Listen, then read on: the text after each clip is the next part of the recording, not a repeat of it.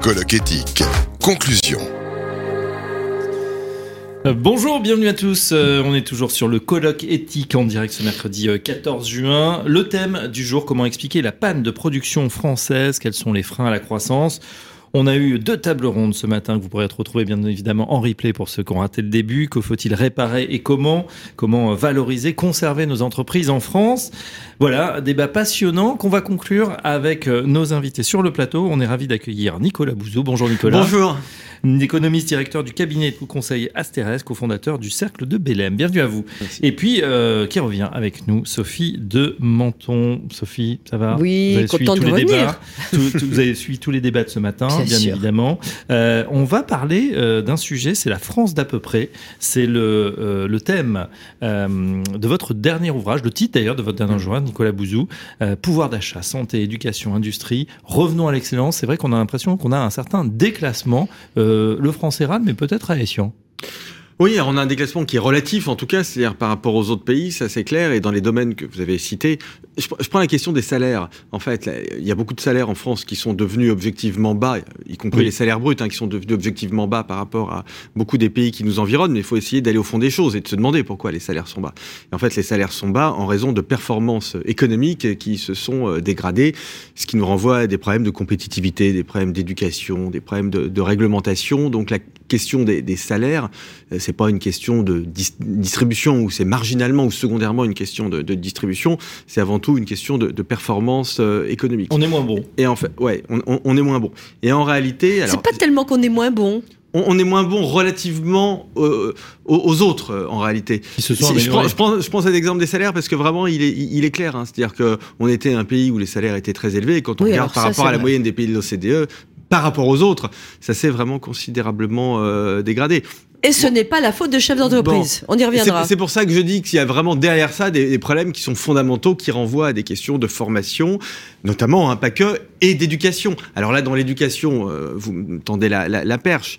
Euh, en fait, à force euh, d'avoir nivelé par le bas, à force d'avoir fait la promotion d'une forme d'égalitarisme, euh, à force d'avoir critiqué la, méritocratie, avec des traductions extrêmement concrètes. Je vais vous en donner une dont je parle dans mon livre, mais j'étais très intéressé de voir qu'elle recevait un écho quand j'en faisais la, promotion. Le fait que les fautes d'orthographe aujourd'hui, bah, tout le monde s'en fout, en fait, y, compris y compris parfois dans l'éducation nationale. Bah, ça, c'est typiquement quelque chose qui fait partie du syndrome de la peu près, une espèce de démagogie, mais qui finit par avoir des conséquences qui sont très concrètes, y compris, Sophie, je parle à une spécialiste, des conséquences euh, dans l'entreprise. Parce que quand vous avez des collaborateurs qui arrivent, qui font des mails truffés de fautes d'orthographe et de grammaire, ce qui rend plus difficile la communication, ça finit par poser des problèmes économiques. Donc vous voyez qu'on peut même faire un lien entre l'à peu près orthographique et au bout du compte, les performances économiques. Je ne parle pas. Il faut faire un tout petit mot sur l'écriture inclusive, bah. qui est en train d'en rajouter sur les fautes d'orthographe.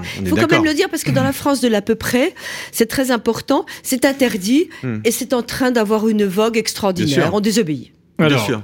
Elle vient de nous rejoindre et je pense qu'elle a une excellente orthographe et une excellente grammaire. En tout cas, elle est entourée de livres sur l'écran qu'on peut voir derrière elle. C'est euh, Agnès Verdier-Bolinier. Bonjour Agnès. Bonjour, bonjour à tous. Directrice générale de la Fondation IFRAP, merci d'être avec nous, euh, même à distance. On vient de, dessiner un petit peu les concours de cette France euh, de l'à peu près. Euh, c'est vrai avec cet exemple, hein, voilà, des salaires qui, baissent, un, espèce de, de, laisser aller peut-être depuis 10-15 ans. On a l'impression qu'on a perdu un peu de compétitivité, même objectivement on en a perdu. Comment vous l'expliquez? Parce que surtout, ce qui est très préoccupant hein, dans les, les travaux qu'on a menés à la Fondation IFRAP, c'est qu'on voit qu'en part de richesse par habitant, on est en train de baisser euh, dans le concert des nations. Dans les années 80, on était 11e en richesse par habitant. Aujourd'hui, on est 25e. C'est-à-dire que ça ne veut pas dire que notre PIB a pas grossi, il a grossi, mais en fait, il a grossi moins vite que dans les autres pays. Et ce qu'on voit, c'est que nous, on est autour de, 40 000 euros euh, par habitant, alors que par exemple, les Danois, ils sont à plus de 60 000 euros par habitant. Et c'est vrai qu'on peut se poser la question, mais pour pourquoi est-ce que la France a perdu autant euh, de place bah, Nous, on, l'a dit, moi je le dis beaucoup dans mon livre, hein, il y, a, des, vraies questions à se poser sur l'organisation euh, autour de l'entreprise euh, qui fait que finalement, on a des poids fiscaux chez nous qui existent ailleurs. Hein. Je fais tout un chapitre dans mon livre sur ce sujet. 148 milliards d'impôts, taxes, cotisations en plus par rapport aux pays euh, de la zone euro hors France qui sont payés par nos entreprises et surtout des taxes de production. 49 hein. milliards de taxes de production en plus encore aujourd'hui, hein, euh, euh, et ça c'est des chiffres de 2021, des chiffres qui sont très récents, malgré les baisses qu'il y a eu, on a encore 49 milliards de taxes de production en plus à payer tous les ans dans nos entreprises, on a 84 milliards de plus de cotisations employeurs à la charge des entreprises tous les ans par rapport aux autres pays de la zone euro, et en plus, euh, et ça fait un peu écho à ce que disait Nicolas Bouzou, on a des niveaux de charges sur les salaires qui sont les plus élevés au-delà de 3,5 SMIC, on est hyper chargé sur les hauts salaires. Et en fait, ces hauts salaires, on les trouve où? On les trouve beaucoup dans l'industrie. Donc, mhm. résultat, on est désincitatif à embaucher, en fait, à créer des emplois à forte valeur ajoutée. Et quand on fait la comparaison avec l'Allemagne, il nous manque aujourd'hui 500 000 postes au-delà de 3,5 SMIC par rapport aux Allemands. Et ces 500 000 postes en moins qu'on a dans les, dans les emplois à forte valeur ajoutée avec des bons salaires, eh bien, on les a en plus sur les bas salaires. Donc, on est dans une sorte de trappe. Et là-dessus, Agnès, pardon, mais euh, pourquoi c'est la France de l'à peu près? Alors ça, on a bien compris que c'est un enfer. On est les premiers chefs d'entreprise à, à, savoir tout ça. Mais alors le, colloque, c'était la panne, donc on a compris, euh, y compris Arnaud Montebourg, qui nous expliquait que euh, c'est vrai, on a fichu les entreprises dehors, et là, c'est pas la peine d'essayer de les, les faire revenir parce que pour elles, c'est un cauchemar. Mais qu'est-ce qui va pas? Pourquoi c'est à peu près? Pourquoi on est quand même bon? Euh, on a des politiques qui sont pas tellement plus mauvais que les autres. Euh, on comment on va y arriver? Parce que c'est pas en donnant plus d'argent, c'est certainement pas en donnant des chèques. Diminuer, on sait très bien que diminuer les salaires et diminuer les dépenses, faut trouver l'argent ailleurs. Comment on va s'en sortir de cet à peu près et de cette, mentalité qui nous fait euh, plonger?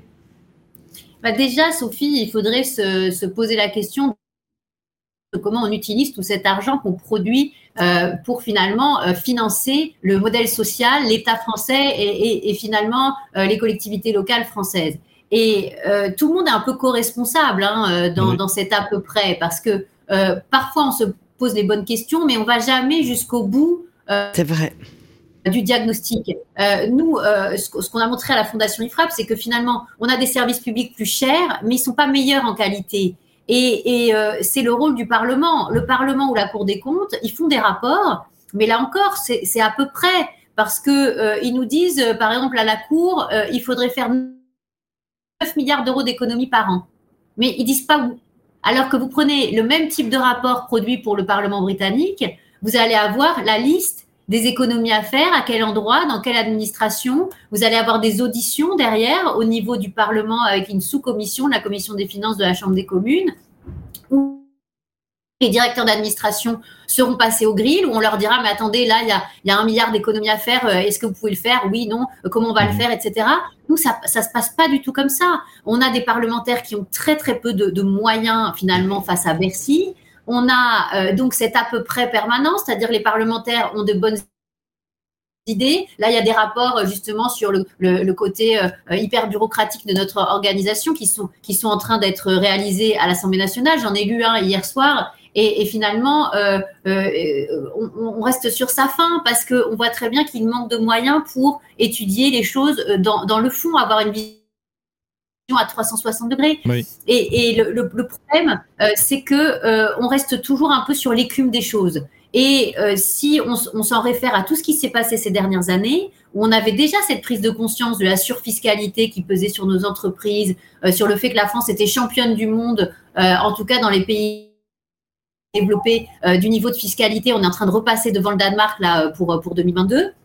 Mais euh, on ne s'est jamais posé la question, même avec la révision générale des politiques publiques, même avec la MAP, ah même avec CAP 2022, de comment revoir euh, l'organisation euh, des, missions publiques, comment évaluer chaque euro d'argent public. Donc c'est fichu, c'est fichu alors. Non, pas du tout, parce que je pense que justement, il y a des telles marges de manœuvre, il y a des tels gaspillages, il y a des telles fuites dans tout le système. Malheureusement, il n'y a pas une grosse fuite à identifier, il y a plein de mhm. petites fuites partout parce que finalement, euh, on a de la redondance, on a des, des, des, chevauchements, on a des, compétences qui sont partagées, donc il y, a, une dilution de la responsabilité. Il y a des choses à recentraliser au niveau de l'État, comme les aides sociales, les distribuer au niveau de Bercy. Là, on ferait des économies énormes sur les dépenses en fait de coûts de distribution des aides. En plus, on ferait baisser la fraude. En plus, on ferait baisser le non-recours parce qu'il y a, bien sûr, il y a de la complexité. Et puis de l'autre côté, on pourrait décentraliser énormément de choses. Par exemple, l'éducation. Il n'y a aucun pays qui fonctionne avec un État qui a euh, plus de d'un million d'agents euh, qui travaillent euh, pour l'éducation. et en réalité, c'est géré au niveau local et avec finalement beaucoup plus de pragmatisme de choix, de possibilité, de liberté pour les parents et pour les élèves de choisir leur école, etc. Donc tout ça, ben, c'est à mettre en perspective. ça veut dire que ça ne veut pas dire que c'est impossible, ça veut dire que ça marche ailleurs. Je donne dans mon livre 20, 20 propositions de principes euh, qui sont appliqués ailleurs, au Danemark, en Suède, euh, en Suisse, en Allemagne, euh, en Espagne et en Italie et qui fonctionnent. On s'oriente, bien sûr. Il faut, il faut trouver des réponses et je pense qu'il y en a dans, dans votre bouquin. il ne faut, pas, faut pas être défaitiste parce que la France est un très beau pays, on a des entrepreneurs extraordinaires. Moi, ce que je trouve dommage dans la vision, justement, à peu près que que, que décrivait Sophie, c'est que finalement, euh, nos politiques ne sont jamais dans une logique de dire ce qui est notre bien commun le plus précieux au démarrage, ce sont nos entreprises, c'est elles qui créent la, valeur ajoutée, c'est elles qui créent la richesse. Et, finalement, euh, j'ai encore discuté avec beaucoup de politiques ces derniers jours je trouve qu'ils ne remettent jamais ça au centre de leur réflexion. parce que c'est tellement vrai. Il y a peut-être une le, dénominateur commun de, nos décisions publiques, ça doit être la question euh, de l'entrepreneuriat, de comment on crée des entreprises, comment on les développe. Et alors, c'est le cas pour les normes, c'est le cas pour la fiscalité, c'est le cas pour les, toutes les contraintes qui sont votées à l'Assemblée et au Sénat. Et ce que je vois par rapport aux autres pays, c'est que ailleurs, il y a des vrais euh, possibilité d'évaluer en permanence euh, la surcharge que va faire peser telle ou telle loi, tel ou tel amendement. La loi climat résilience, par exemple.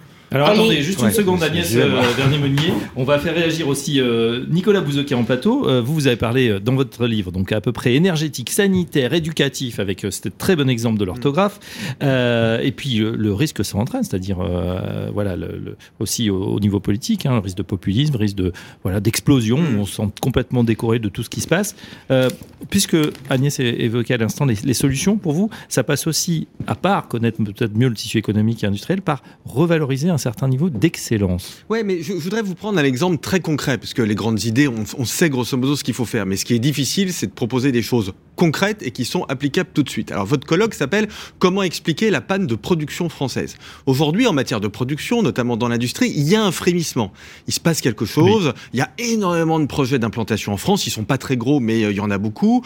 On voit qu'il y a quelque chose qui est en train de se passer sur les mises en chantier d'usines. On voit que la production industrielle monte un peu. Donc, il y a véritablement euh, quelque chose. En matière de fonctionnement du marché du travail, on est redevenu un pays à peu près normal. Ça prouve qu'on peut faire des choses.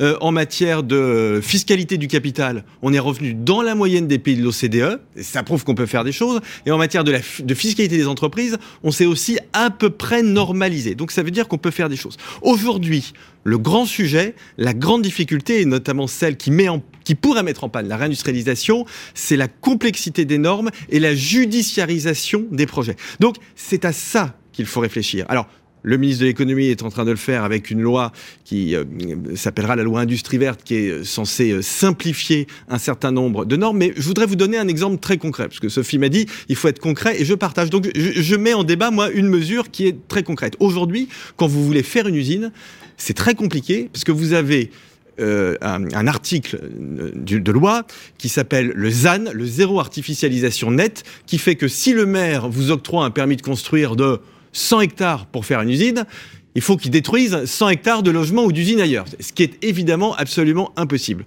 Je considère que les projets industriels devraient déroger à ce zéro artificialisation net. Là, vous voyez, je vous fais une proposition de simplification qui est extrêmement concrète, qui d'ailleurs puisque Agnès Verdier-Meunier parle du, Parlement à, fort juste titre, qui, pourrait d'ailleurs être porté par des parlementaires et pas nécessairement par le gouvernement. On pourrait avoir pour une fois une loi, il y en a quelques-unes, Guillaume Casbarian en a fait une sur les squatteurs, on peut avoir des lois qui sont proposées par le gouvernement et... malaise dans l'Assemblée. Non mais ça, ça c'est pas mon problème.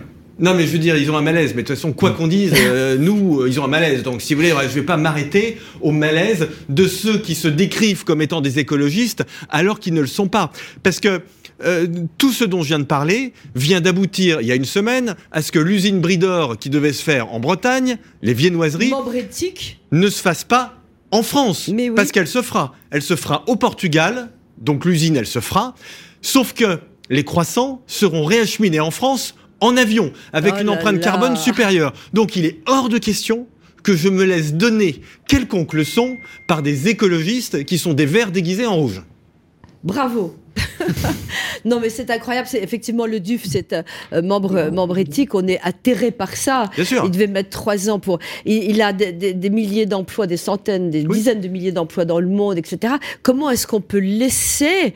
Et alors, mais là, en fait, la, vérité de la question, c'est qui, lorsqu'il y a un cas comme ça, peut intervenir? On a l'impression qu'il y a personne qui tient les rênes. Quand quand même vous avez un industriel dans le monde entier qui réussit, qui se bat, qui voit localement les gens. Mais qui, qui, qui, au sein du gouvernement, pourrait dire bon, allez, hop, on arrête?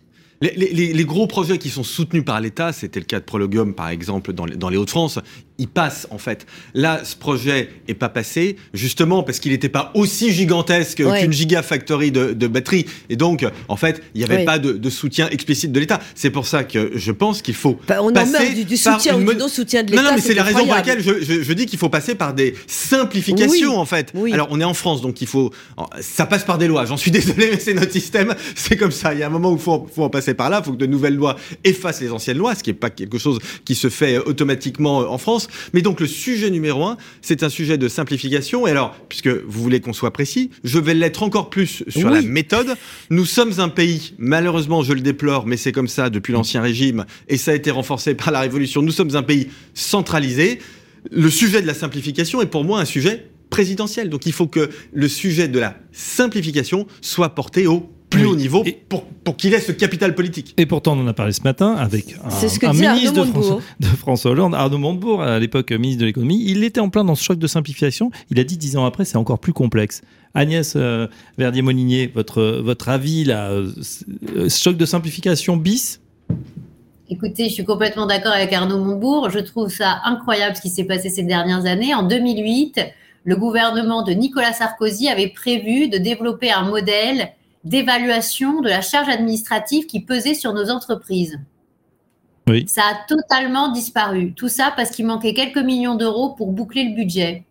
Pendant ce temps-là, aux Pays-Bas, en Belgique, en Allemagne, partout, ils ont évalué en temps réel la charge administrative qui pèse sur les entreprises. À la Fondation IFRAP, on a été les seuls à chiffrer la charge administrative qui pèse aujourd'hui sur les ménages et les entreprises. On pense que c'est une centaine de milliards d'euros par an, dont 80% à la charge de nos entreprises, c'est-à-dire 80 milliards d'euros qui devraient avoir baissé ces dernières années parce que la Commission européenne, tout en nous euh, finalement en donnant parfois aussi euh, des suppléments de normes euh, sur nos, organisations, demande aussi de baisser de 25% les normes existantes, notamment qui entravent hein, le développement des entreprises. les Belges l'ont fait, ils ont évalué en permanence les Allemands ont un, outil qui s'appelle le Norman Control Rate, qui évalue en permanence justement les charges administratives sur les entreprises et les ménages. Nous, c'est incroyable ce qui s'est passé. Avec le choc de simplification, etc., on a créé le Comité national d'évaluation des normes, mais qui n'évalue les normes que pour les collectivités locales. Tenez-vous bien. C'est-à-dire que l'administration veut bien créer des outils pour les, finalement les organismes publics, mais alors, pour les entreprises, il n'y a pas d'évaluation en temps réel. Mmh. Et typiquement, la loi climat résilience qui a installé ce, système-là avec les ânes, hein, le, zéro artificialisation, est-ce que vous croyez qu'il y a une étude d'impact, une évaluation, ben quoi que ce soit? Jamais une étude d'impact. Alors, il y a une étude d'impact, mais elle est totalement technocratique, hein, il faut le dire. C'est une étude d'impact, quand vous la lisez, il n'y a rien sur euh, finalement qu'est-ce que ça va coûter aux entreprises, euh, est-ce que finalement ça ne va pas empêcher des entreprises de développer? Est-ce que ça va pas détruire des emplois? Combien ça va en créer? Parce qu'ils disent euh, que ça va créer des emplois, mais ils disent pas combien, euh, ils disent pas dans quel secteur. Et euh, nous, quand on a dit à l'époque, hein, quand la loi a été votée, et même avant, quand elle a été discutée, j'ai fait des papiers avec mon équipe et puis on a publié sur le site de la Fondation IFRAP, mais aussi dans le Figaro ou ailleurs, en disant, mais attendez, cette étude d'impact, elle est en dessous de tout. Mais personne n'en a parlé. Puis maintenant, tout le monde dit. Ah mais est-ce que vous ne pourriez pas prendre rendez-vous avec le président de la République quand même? Parce qu'il y a un moment, il va falloir lui expliquer, Agnès.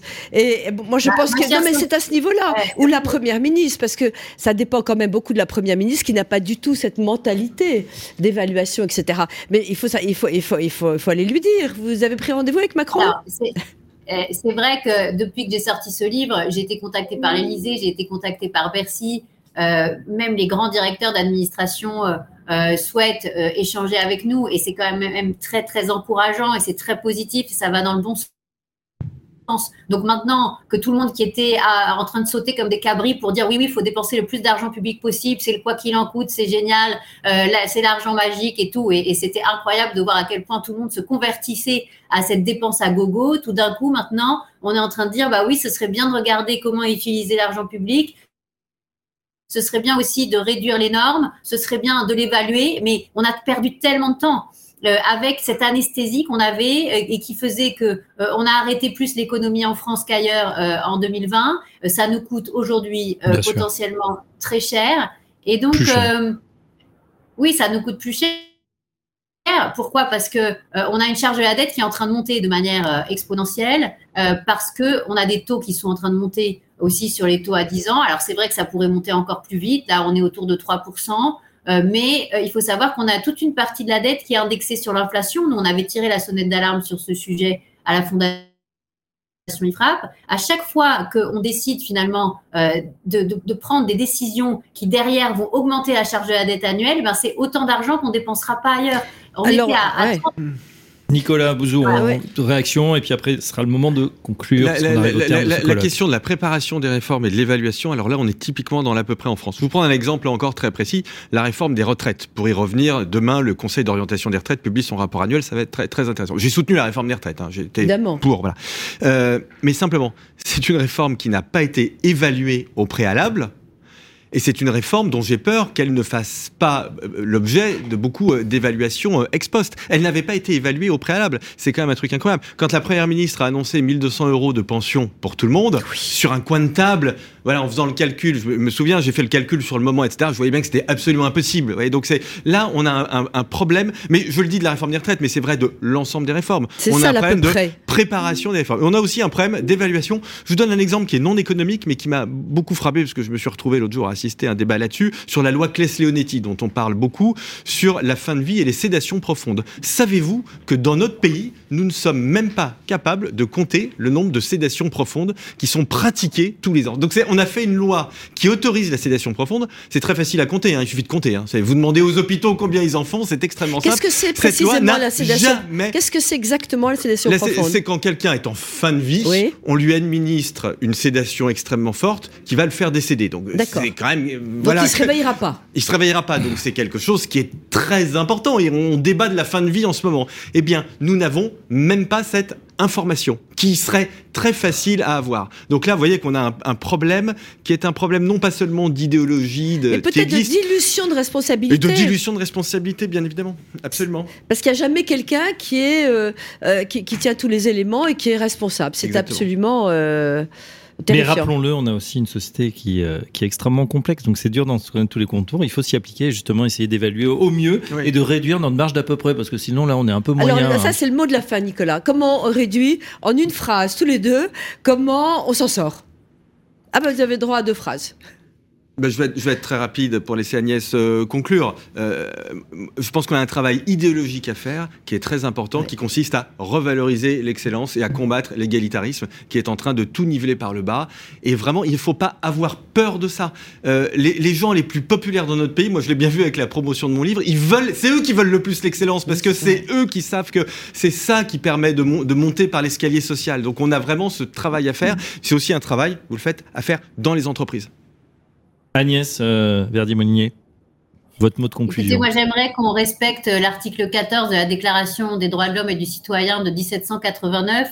Tous citoyens le droit de constater par eux-mêmes ou par leurs représentants la nécessité de la contribution publique, de la consentir librement et d'en suivre l'emploi. Je trouve qu'en France, on ne respecte absolument pas ce principe constitutionnel et que finalement, ça nous appauvrit euh, collectivement parce qu'on dépense sans compter, derrière on taxe sans compter, et le manque de compétitivité de nos entreprises qui fait que nous produisons moins en France n'est que le reflet du manque de compétitivité de notre sphère publique. Et par ailleurs, dans notre sphère publique, nous payons trop de personnes à rédiger des rapports pour dire que les riches ne sont pas assez, assez taxés, que les entreprises ne sont pas assez taxées. C'est absolument incroyable de voir le nombre de, chiffres qu'on laisse passer dans le débat public, comme par exemple ce dernier chiffre qui est sorti sur le fait que les milliardaires ne paieraient que 2% de leurs revenus en impôts en réintégrant des revenus non distribués euh, ce qui est quand même une méthode de calcul totalement aberrante. Là encore, ça fait du mal aux entrepreneurs, ça fait du mal aux entreprises, ça fait du mal à la production en France. Donc, je trouve qu'il faudrait aussi avoir un moment des débats beaucoup plus libres, avec du contrefactuel, avec des capacités de chiffrage en dehors de la sphère publique. Et c'est ça qui est dommage chez nous, c'est que finalement, euh, ce sont toujours ceux qui travaillent à l'intérieur de l'administration qui ont le dernier mot sur ces questions. Et je crois que la société civile, les entreprises, mais aussi tous les citoyens de ce pays doivent à un moment s'intéresser beaucoup plus mm. à toutes ces questions. On produira forcément beaucoup plus en France quand on se saisira de ces questions qui nous appartiennent. Exactement. Transparence pour l'un, excellence pour l'autre. Merci. On renvoie vos deux ouvrages. Où va votre argent Agnès Verdier-Molinier, La France de l'à peu près. Olivier Bouzou. Sophie de Menton. En fait, pour résumer ce que vous avez dit tous les deux, je crois qu'il faut inverser les choses. Euh, il faut que euh, l'État euh, que le gouvernement, que les assemblées prennent modèle et consultent les entreprises. Non, c'est vrai, les administrations ne sont pas des entreprises comme les autres, mais il y a des méthodes, la rapidité, l'évaluation, etc., qui sont les nôtres, et il faut inverser le rapport de force, ce n'est pas à l'État de gérer nos boîtes. Un grand merci à vous tous qui nous avez suivis. L'ensemble des échanges à, retrouver bien évidemment en replay. Merci Agnès Verdi-Molinet, directrice générale de la Fondation IFRA. Merci Nicolas Bouzou, euh, économiste. Et merci à vous tous de nous avoir suivis. Merci à tous ceux qui ont préparé ce colloque éthique. Merci à la technique ici à Web Radio Édition. On se retrouve très prochainement pour un nouveau colloque. À très bientôt. Bonne journée. Comment expliquer la panne de production française? Un colloque éthique en partenariat avec Web Radio Édition, mercredi 14 juin 2023.